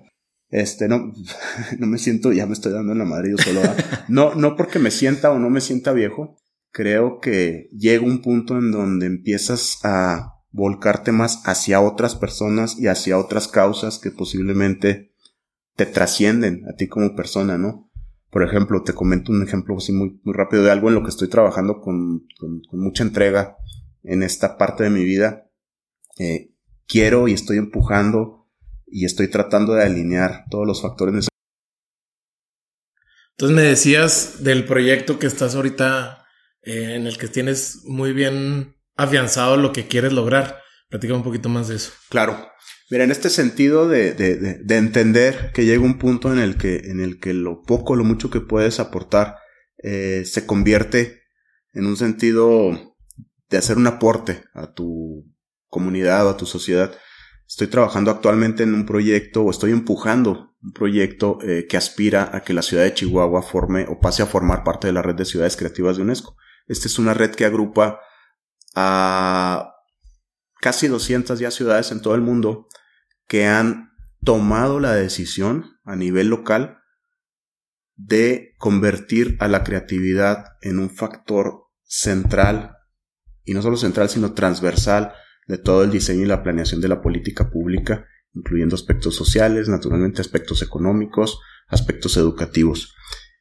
¿Qué involucra esto? Pues involucra un esfuerzo y una alineación de personas y de voluntades y de compromisos muy, muy importante que tiene que ver con eh, un alcalde que tiene que ser quien firme la carta de, de, la candidatura, tiene que ver con un sector empresarial que tiene que alinearse con sus recursos y con sus capacidades y con sus voluntades a, a, una visión de proyecto o de propósito, tiene que ver con quienes conforman el propio sector creativo de la ciudad, que tienen que reconocerse a sí mismos como personas con un enorme potencial generador de valor económico y de calidad de vida y de impacto social para el resto de la comunidad. Y todo esto junto, pues para potenciar o para elevar, digamos, o para poner a Chihuahua en el mapa creativo del mundo, ¿no? ¿Qué gano yo? Pues yo no gano nada. Yo gano la satisfacción de haber construido algo, una plataforma para que la usen otras personas, para que se sirvan y se beneficien de otras personas, ¿no? Actualmente estamos trabajando en la, organización, y esta es una primicia eh, y tal vez una indiscreción, estamos trabajando en la organización de lo que aspira a ser el primer eh, Design Week de Chihuahua, el primer festival de diseño eh, bajo el paraguas holístico del diseño, incluyendo diseño industrial, diseño gráfico, diseño de modas, diseño de textiles y otras expresiones de mobiliario, etcétera, para celebrar y visibilizar la capacidad creativa de los diseñadores chihuahuenses. ¿Y qué gano yo? Pues yo no gano nada. O sea, yo, yo quiero que eso ocurra porque sé que es importante que ocurra, porque sé que va a generar oportunidades y bienestar para muchas otras personas, que son todas aquellas personas del sector creativo que están en posibilidad y deberían tener la intención de emprender, de saberse o de entenderse a sí mismos como emprendedores en potencia, de saber que no hay mucha distancia entre un sector creativo y un, y un ecosistema de innovación y emprendimiento si tan solo tienes un puente que te permita transitar en un sentido y en otro y compartir los recursos que existen en, un lado y en otro. Entonces, en ese sentido te digo que llega un punto en donde te entiendes más bien como un habilitador de cambios que como el tipo de emprendedor que aspira a generarlos para servirse o para sacar provecho eh, en sí mismo, ¿no? Creo que, creo que ese es como un tema, por eso te digo que a lo mejor viene con la edad o no sé de dónde me salió eso, pero de repente te haces como muy, muy, muy, muy este budista en ese sentido, ¿no? Y como que tus planteamientos se van tornando más solidarios, más colectivos, más sociales, que individualistas y, personales, ¿no? Sobre todo en el, en el, aspecto económico. Es algo muy raro, ¿no? Pero ha sido un clic así como, como de los últimos años. Bueno, ya lo, ya lo mencionaste que, que eso te fue llegando con, con este grado de madurez que, que ahorita alcanzas, lo cual Me, dejaste con demasiadas preguntas. Ojalá y las pueda bailar eh, al menos algunas. Primero que nada, para agarrar contexto, porque ya dijiste que es una primicia, entonces estoy seguro que de la gente que nos escucha, mucha, sumándome yo ahí, eh, lo desconoce. Platícame un poquito de este contexto en el que la, la, la UNESCO sitúa estas ciudades creativas ¿Qué es una ciudad creativa? O platícame a lo mejor de un ejemplo que ahorita existe en México, y si no es en México, hablemos de Latinoamérica para estar hablando el mismo idioma. Que primero que tú digas, bueno, X ciudad es, reúne estos criterios por esto, esto, esto, para nada más conceptualizarnos tanto los que nos están escuchando aquí en Chihuahua, en el país y fuera del país que también hay claro. Claro, mira, la, la, premisa o el planteamiento principal es que la ciudad a nivel local decida eh, alinearse en una estrategia que impulse la creatividad desde una disciplina en particular, un ámbito disciplinar. ¿Cuáles pueden ser estos ámbitos disciplinares? Bueno, puede ser el diseño, puede ser los medios digitales, puede ser las artesanías, pueden ser la música, pueden ser el cine, puede ser la literatura y puede ser la gastronomía. En este caso, y por ser el diseño la sombrilla más amplia, digamos, que abarca un número eh, mayor de subdisciplinas, eh, estamos considerando precisamente que el planteamiento que se haga ante UNESCO sea un planteamiento desde las posibilidades del diseño eh, y del desarrollo del sector del diseño en, Chihuahua, con las disciplinas que ya comentábamos previamente, más otras, ¿no? Y el design thinking, obviamente, porque no solamente es el, el diseño en este sentido, sino también cómo el pensamiento de diseño ayuda a generar soluciones para las problemáticas de la sociedad. Entonces, ¿qué es lo que ocurre? Bueno, se construye primero como un concierto, digamos, de voluntades y de compromisos, que es como un trabajo muy de relaciones públicas, muy de estar tejiendo, muy de estar pichando y persuadiendo gente de que se suba, eh, eh, primero moralmente al proyecto y luego ya después con los recursos que pueda poner a disposición. Y todo eso se integra en una propuesta con una proyección estratégica cuatro años, es decir, un proyecto a cuatro años, que eh, la ciudad, porque esto es a nivel ciudad, se compromete a desarrollar y se compromete a rendir informes de resultados ante, ante UNESCO, ¿no? En la medida en que esto ocurra, y bueno, también esto te mete en esta red eh, internacional en donde tú comienzas a colaborar y a intercambiar también conocimiento, recursos, experiencia con todas esas otras ciudades creativas que existen en el mundo. Como ejemplo, yéndonos a, México únicamente, ¿cuáles son las ciudades creativas que existen hasta el momento o las ciudades que UNESCO ha designado como ciudades creativas? Tenemos eh, la Ciudad de México, Querétaro y Puebla por diseño. Tenemos Guadalajara por artes digitales. Tenemos San Cristóbal de las Casas por artesanías. Tenemos eh, Mérida por gastronomía tenemos Morelia por música y tenemos Ensenada por gastronomía. Son las únicas ciudades hasta, hasta el momento que forman parte de la red de ciudades creativas. Nosotros queremos que México, que Chihuahua sea la primera ciudad realmente norteña que pase a formar parte de este eh, mapa privilegiado, digamos, de la creatividad a nivel mundial. Creemos que tenemos lo necesario y creemos que con acciones como este Design Week que, queremos este, lanzar el año que entra, se va a ir generando un caso sólido para presentar ante UNESCO y que pues no nos puedan decir que no, porque finalmente hay todo un comité dictaminador que revisa tu proyecto, pero no solamente tu proyecto, revisa qué has hecho durante todos estos años para impulsar el sector desde, desde el cual estás lanzando tu, tu candidatura, ¿no? Entonces, hemos estado construyendo desde años atrás, Mario, no solamente este Design Week que estamos planeando, construimos un evento que se llama Chihuahua Capital Creativa, del cual lo construimos junto con el Instituto de Cultura del municipio, del cual ya hicimos dos ediciones eh, vinculados de manera muy estrecha también con UNESCO. Eh, creamos un programa de emprendimiento para la economía naranja que se llama ICREA y del cual ya llevamos cuatro, cuatro ediciones y pensamos hacer por lo menos una más eh, este año que entra. Entonces ya estamos construyendo en ese sentido, estamos tratando de, de visibilizar, de integrar, de profesionalizar y de preparar, digamos, el escenario para, llegado el momento, asumir como comunidad el estandarte de la ciudad creativa y todos desde nuestras trincheras, pequeñas o grandes, poder promoverlo y poder eh, impulsarlo. Por cierto, en el equipo de Design Week hay personas eh, que ya han estado en lateral. Entonces te digo que traes, estás como en la frecuencia totalmente de la, de la creatividad chihuahuense. Katia Chaires, le mando un saludo. Ella forma parte de, de, este equipo incipiente que estamos generando y que pues con su talento y toda su experiencia nos está ayudando a conectar muchos de los puntos necesarios para, para impulsar. No, bueno, Katia, si, si, si lo que quieres es network y relaciones públicas. Ella es, la persona.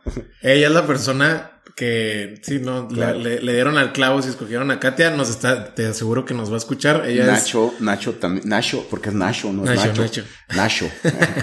Nacho también, este, tuvimos una llamada, eh, creo que bastante definitoria hace unos días, eh, se emocionó mucho con el proyecto, posiblemente también se suba con, pues con toda su capacidad de relacionamiento, con todo su, este, prestigio y, y este legitimidad que tienen muchos sectores, no tanto creativos como políticos y comerciales. Así es que pues, estamos juntando un equipo, un equipo bonito para, para tratar de empujar esto fuerte.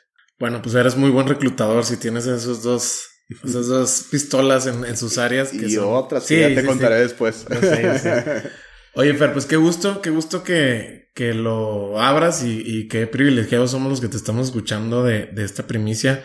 No importa si estás viviendo aquí en Chihuahua o si estás en, en México, porque ya, ya nos dimos cuenta que son varias las ciudades y, y estamos hablando de la UNESCO, o sea, no nada más se queda esto en México, ¿verdad? Entonces, eh, te lo agradezco, qué padre. Y retomando un poquito, porque nos fuimos con algo muy emocionante que estoy seguro que vamos a, a saber mucho en el, ahora sí que en el próximo año que ya está a la vuelta. ¿Tienes tú eh, algún consejo que utilizas con frecuencia cuando las cosas se ponen difíciles, por así decirlo, porque ahorita te escucha la gente y todos vamos a pensar, ese Fer, además de que, que tiene un buen timbre de voz y, y, se comunica de manera increíble, pues se nota que todo le sale, ¿verdad? O sea, eh, premio nacional, eh, premio de emprendedores, eh, publica, investigador, etcétera. Pero yo me quiero imaginar que no siempre ha sido así. No, no, claro que no. Yo creo que el, el, no es un consejo, ¿no? O sea, finalmente es algo que tienes que trabajar con mucho empeño y de manera consistente y consciente. Es, la resiliencia, ¿no? Y, es sobreponerte al fracaso, darte tu tiempo para lamer tus, heridas, como cuando atropellan al perrito, pues se va un ratito y, se aliviana y luego ya está otra vez ladrándole a los carros, ¿no? Entonces, esa es mi, mi, mi, única, este, forma en la que yo te diría que, que, que logro eh, de repente sobreponerme a algunos sinsabores o algunas cosas que, pues, pueden no salir como, como estaban previstos o simplemente pueden no salir, ¿no? Esa sería una y la otra, y es algo que, que, que, transmito mucho o que comunico mucho, eh, que yo he aprendido en la vida es que, que estamos llamados todos a ser o a tener un liderazgo en el ámbito de lo que hagamos, sea lo que sea muchas personas dicen que no son líderes o que no tienen lo necesario para, para eh, tener un liderazgo. Y yo les digo, el líder nace desde el lugar en el que estés parado, con los recursos que tengas en ese momento, con quien seas en ese momento. Es cosa de entenderlo, de asumirlo y a partir de ello, pues aventarte. O sea, creo que, y va un poco en la narrativa de estas ciudades creativas, o sea, queremos Queremos que más chihuahuenses se asuman a sí mismos en esta posibilidad de tener liderazgos creativos. Queremos que más chihuahuenses se asuman a sí mismos en la posibilidad tan real de verse y transformarse en personas emprendedoras, no solamente en un sentido económico, en personas capaces de generar cosas. Había, había eh, un, un, escritor, un libro que me impactó mucho hace muchísimos años, eh, la primera vez que lo leí, que es El Retorno de los Brujos, eh, escrito por Jacques Berger, que es un este, espía. Oh, hizo muchas cosas, un ucraniano maravilloso. Y un escritor que se llama Louis, Louis Powells. Y en la introducción del libro, ellos hablaban de un realismo mágico y pues, alucinante, ¿no? Pero bueno, al margen de, de lo que trata el libro, él hablaba que su papá, que era un costurero muy humilde, fíjate, un costurero muy humilde le enseñó que todos éramos pequeños obreros de la humanidad. Y en ese sentido, por modesta que fuera, teníamos que dejar una contribución al mundo, dejar algo, no solamente quitar o parasitar, ser parásitos de, de, nuestro mundo, ¿no? Sino realmente desde esa posibilidad de liderazgo, si tú quieres muy modesto, imagínate que el liderazgo podía tener un, humilde costurero, eh, dejar una aportación, construir algo. Y si tus posibilidades son muy poquitas, pues sumarte a otros y construirlo juntos. Creo que esa es como finalmente una de las, de las claves de la, de la, de la existencia y es una de las ideas que me alientan aún en los momentos más este, sombríos, si tú quieres, eh, de cuando las cosas no salen como, como, como esperábamos o como teníamos las expectativas. Creo que si te asumes y decides estar en esa posición y en esa perspectiva y entender las realidades de esos ángulos, eh, creo que te va mucho mejor. Y aún las peores cosas eh, encuentras la manera de capitalizarlas y convertirlas en algo eh, positivo. Estás hablando de, legado o de impacto o de huella, llamémoslo. You name it. Exacto. si el día de mañana, imaginémonos un futuro muy lejano, y ya no estuvieras acá en esta, en esta tierra, sin ponerme muy, muy espiritual, eh, le preguntáramos a, a la gente que te conoció qué fue lo que recuerdan más de, de Fer, qué te gustaría que dijeran hablando, yéndome a esta puerta que abriste hablando de, de este ejemplo del, del libro.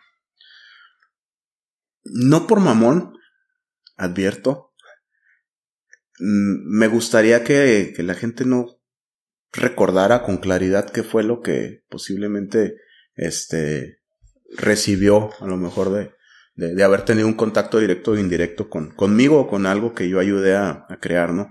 O sea, me gustaría que simplemente ocurriera. Eh, y si por algo quisiera que se me recordara, pues me gustaría que me recordaran por, por ser buen amigo. No por algún legado o algún impacto o alguna hazaña o algún producto o algún. Eso creo que se va este y se pierde en la noche de los tiempos y así debe ser. O tocando covers en el cubo, ¿no? Sí, o tocando algún covercito sabrosón que les haya este, hecho eh, vivir un momento memorable. Oye, Fer, eh, ya vamos, vamos a ir cerrando, eh, pero sí me gustaría irnos otra vez a, tu mentalidad, la cual sé que la, la, la estimulas día con día.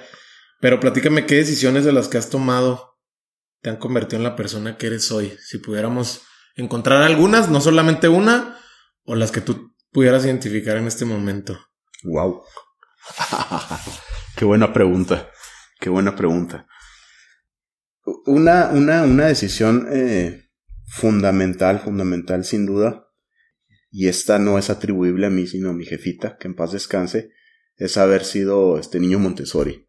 Yo creo que eso siempre se lo voy a, se lo voy a agradecer porque pues, me deformó de una manera muy padre y, y me ayudó como a tener esta eh, configuración a lo mejor eh, alterna, ¿no? Para, para después este, eh, llevarla o expresarla en la, en la vida.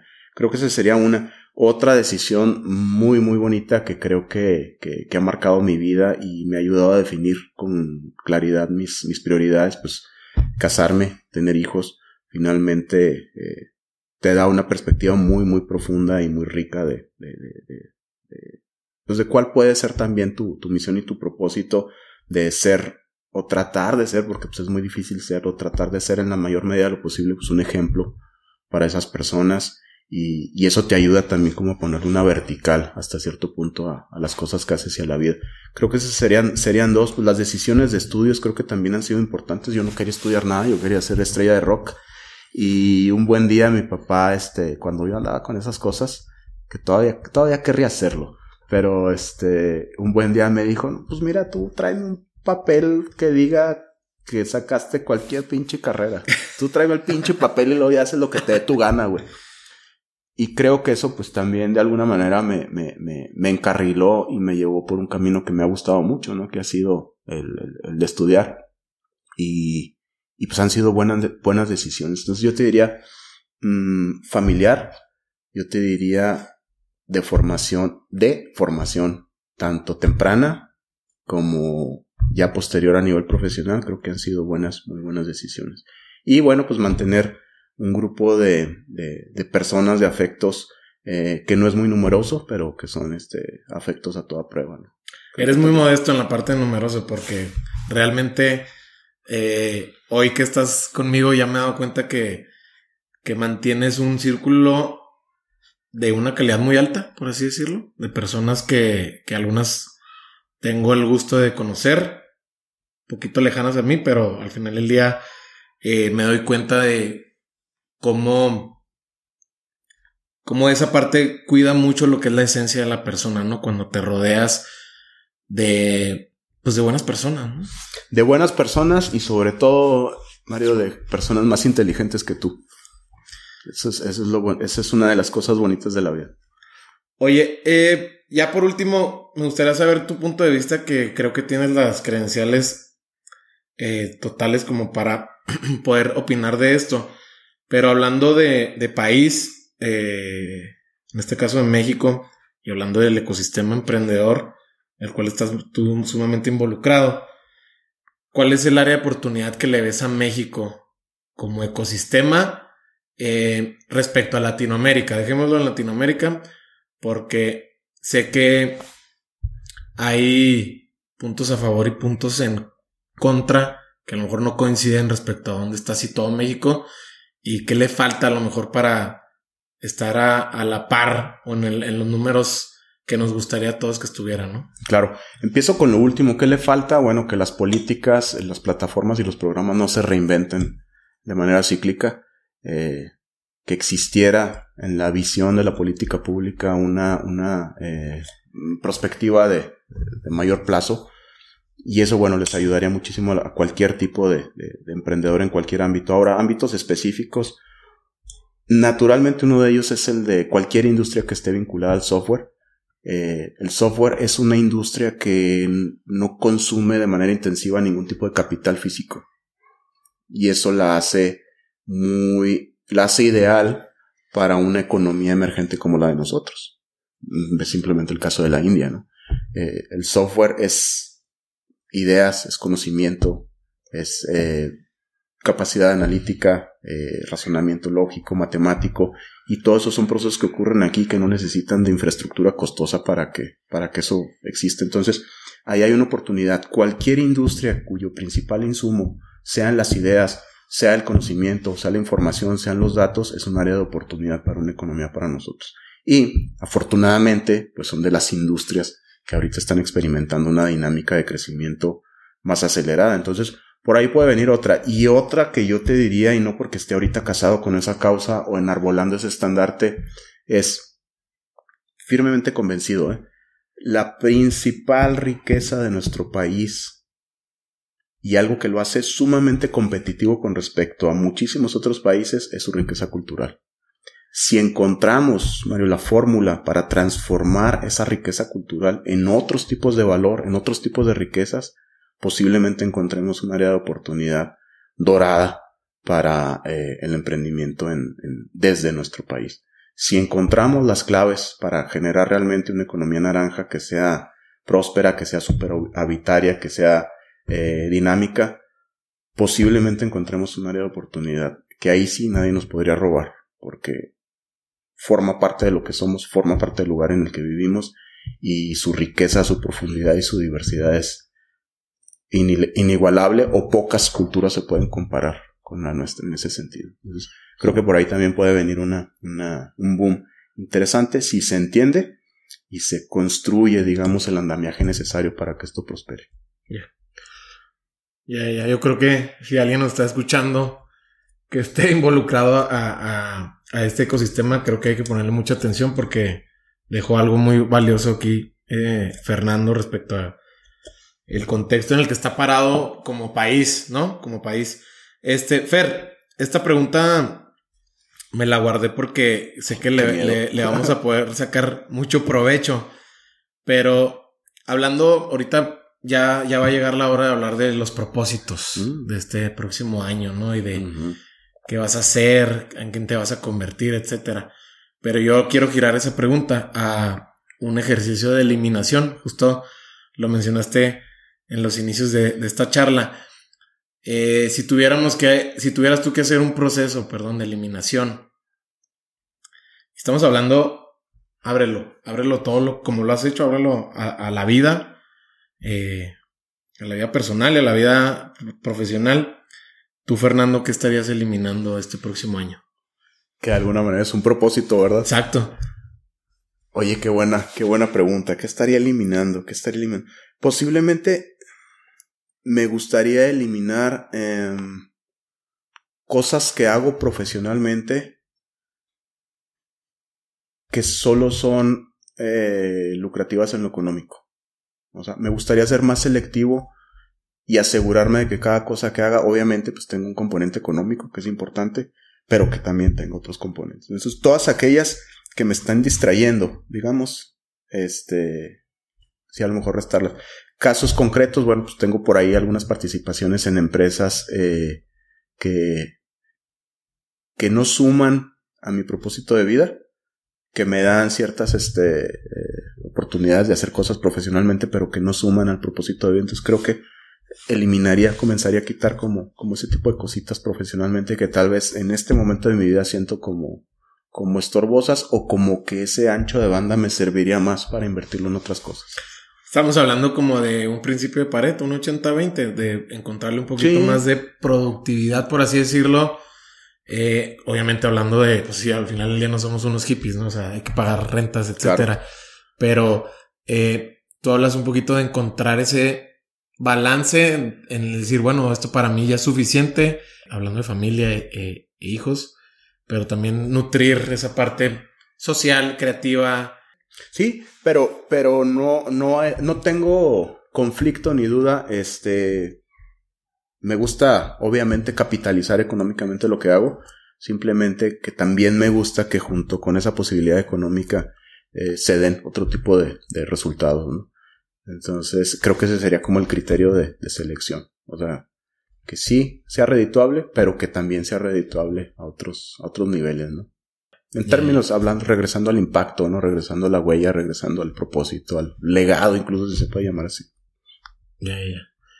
¿Cuál ha sido el mejor regalo que te han dado a tus tempranos 40? Han sido dos. Ha sido la, la, la paternidad de mis dos hijos. Sin temor a equivocarme. Y por muchas razones. Bien bajado ese balón. ¿Eh? Bien bajado ese balón.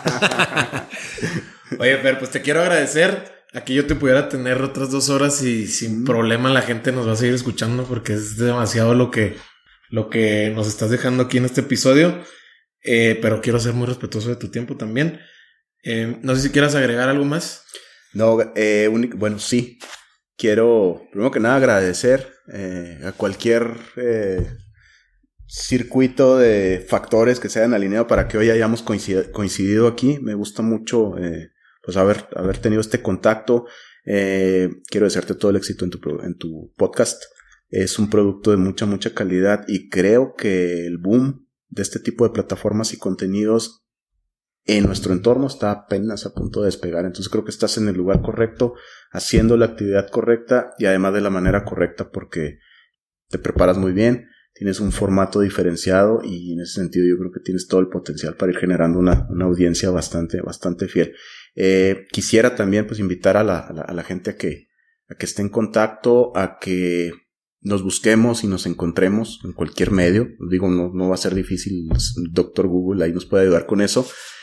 Y pues encontrar espacios para coincidir, encontrar espacios para colaborar. Eh, los proyectos que les mencionaba y que compartía son proyectos que requieren de la suma de muchas, muchas voluntades, entonces prácticamente cualquier persona podrá tener un lugar y podrá tener una participación activa para que estos cambios y estos impactos ocurran. Fer, muchas gracias por tus palabras. La verdad es que viniendo de alguien como tú, y lo he mencionado en varias ocasiones porque es así, y seguramente me podré escuchar repetitivo, pero eso no es lo relevante de lo que voy a decir. Eh, para mí esta es la gasolina, realmente esta es la gasolina para, para dedicarle y la inversión de tiempo, porque es, es, es, es una pasión que he encontrado eh, desde tiempo atrás, pero conectando con gente como tú, pues realmente solamente sucede algo, validar lo que yo pensaba de inicio. Entonces, eh, tienen mucho, mucho peso tus palabras, te lo digo ahora sí que eh, con la flor de piel. Y pues nada, sé que mucha gente te, te va a querer buscar. Sé, eh, ojalá me puedas, nos puedas platicar dónde estás más activo. Eh, ya dijiste que Instagram lo acabas de abrir, pero quizás Instagram no sea el medio. En LinkedIn vi parte de lo que compartes, está buenísimo. Yo en LinkedIn estoy ahí explorando, Pero tú dime. Claro, no, yo, yo encantado. Las redes en donde estoy más activo eh, públicamente es en la red del Centro de Innovación y Emprendimiento Tecnológico de la Watch, que es en Facebook, eh, facebook.com, diagonal 7watch. Eh, 7 de casa y de Ignacio de Ernesto T. y Universidad Autónoma de Chihuahua. Y en LinkedIn también, pues que eh, finalmente sigue siendo, aunque hablábamos el otro día que ya se siente un poco vieja, eh, sigue siendo la red para negocios y para relaciones en ese ámbito. Ahí estoy bastante activo. No estoy activo en otras redes porque pues siento que son resumideros de tiempo y, prefiero ese poquito de tiempo invertirlo en otras cosas. Ya. Eh, Fer, pues muchas gracias. Eh, ojalá la gente conecte tanto como yo. Y pues gracias especiales a, la buena, a la buenaza de, de Vanessa porque ella fue la que empujó mucho para que esto sucediera y ella sabe que es... Mujer chingona. Sí, es una mujer chingona y es de nuestras VIP de acá de lateral. Súper. Sale. Saluda a ella. Gracias, Fer. Gracias a ti, Mario. Y antes de terminar, le agradezco a Fernando por la exclusiva que nos compartió. Estoy seguro que muchos de sus proyectos nos van a impactar de manera muy positiva el próximo año. Como sabes, este año está por terminar, el cual ha sido de mucho aprendizaje y al igual que algunos de mis invitados les he preguntado, me gustaría saber si tú tienes como propósito eliminar o dejar de hacer cosas que ya no te agreguen valor. Por último, te pido que si este episodio te gustó, por favor compártelo por WhatsApp. También suscríbete en iTunes y califícanos con 5 estrellas. Esto nos va a ayudar mucho para llegar a más gente. Nos puedes seguir en Spotify y por favor activa la campana de notificación para que no te pierdas ningún episodio. También búscanos en Instagram como Lateral Podcast no olvides mencionarnos en tus historias a Fernando y a mí si conectaste con algo de lo que escuchaste. Mi nombre es Mario Salinas y nos vemos en el próximo episodio. Gracias.